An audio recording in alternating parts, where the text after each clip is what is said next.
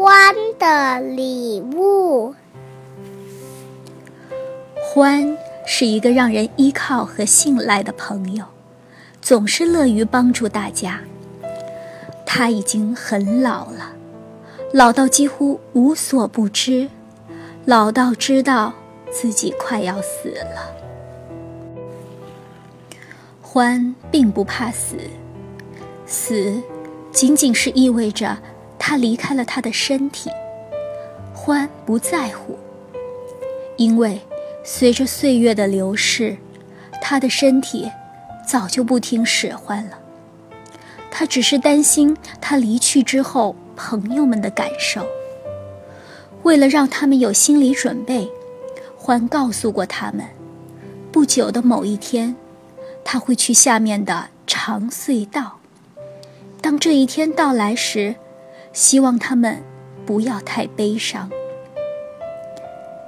有一天，当欢看着鼹鼠和青蛙比赛冲下山坡时，他觉得自己特别的老，特别的累。他多想和他们一起跑啊！可是他知道。他的老腿跑不动了。他久久地看着鼹鼠和青蛙，分享着朋友们的快乐。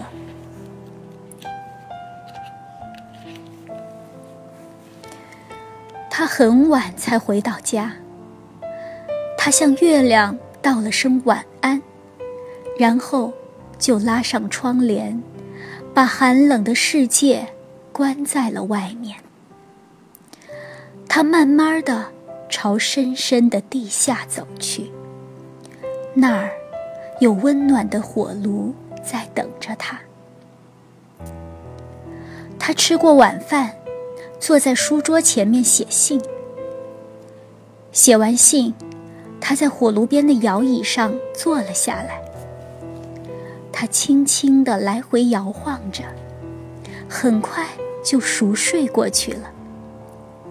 他做了一个奇怪却很美的梦，一点儿都不像他从前做过的梦。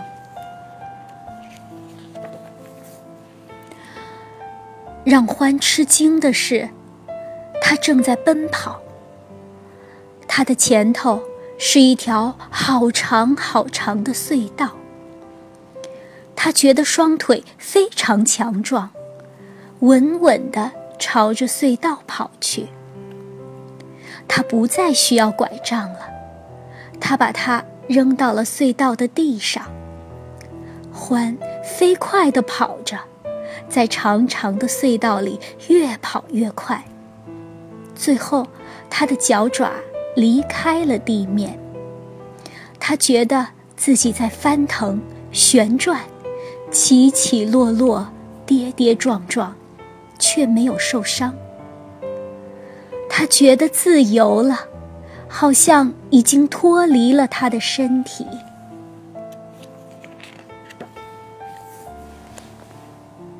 第二天，欢的朋友们都焦急的聚集到了他的门外。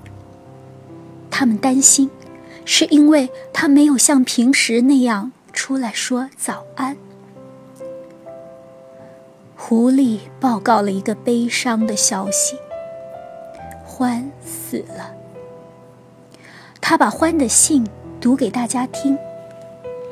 信写得很简单：“我去下面的长隧道了，再见，欢。”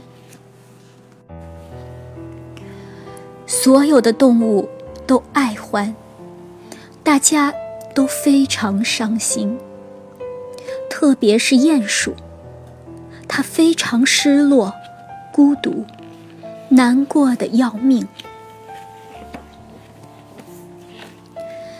那天晚上，鼹鼠在被窝里一直想着欢，眼泪顺着它那天鹅绒般的鼻子流下来，它紧紧抱着的毯子。都湿透了。外面开始下雪了，冬天来了。很快，厚厚的积雪就把动物们的家埋了起来。接下来的几个月里，他们会待在温暖而舒适的家中，度过寒冬。雪盖住了乡村，却掩盖不住朋友们的悲伤。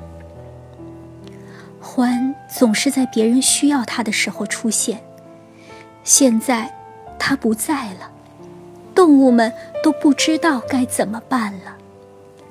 欢说过，希望他们别难过，但这真的很难。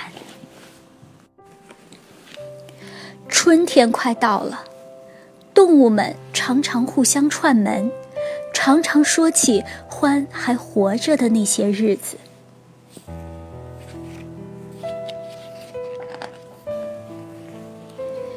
鼹鼠很会用剪刀。他说起了欢教他怎样用一张折纸剪出一长串鼹鼠的事。那天，他剪了一地的纸鼹鼠。最后，他终于剪出了一长串手拉手的鼹鼠。他说，他还记得当时的那份喜悦。青蛙是一个滑冰高手，他回想起。他怎样在獾的帮助下，在冰上迈出打滑的第一步？獾亲切地带着他滑，直到他敢自己滑。狐狸想起他小时候总是系不好领带，是欢教会了他。把宽的一头从右边搭到左边，从后面绕一圈儿。然后朝上拉，再向下穿过领结口，抓住细的一头，把领结推到脖子上。现在狐狸会系各种各样的领结，有些系法还是他自己发明的呢。当然，他自己的领带也总是系得无可挑剔。欢把自己烤姜饼的独家秘方交给了兔子太太，还教他怎样烤出兔子形状的姜饼。兔子太太出色的厨艺在全村都出了名。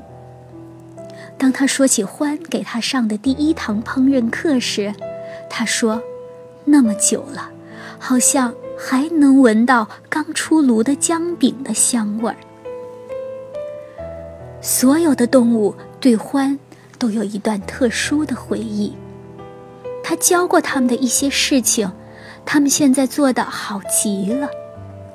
欢给每个朋友都留下了离别礼物，他们可以永远珍藏下去。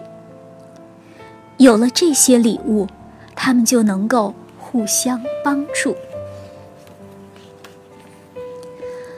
等到最后的积雪融化了的时候。动物们的悲伤也慢慢的融化了。每当提到獾的名字，说起獾的又一个故事，大家都露出了微笑。一个温暖的春日，鼹鼠走到他最后一次看到獾的山坡上，他想要谢谢獾送给他的离别礼物。谢谢你。欢，他轻轻地说：“他相信，欢能听到。是的，欢一定会听到。”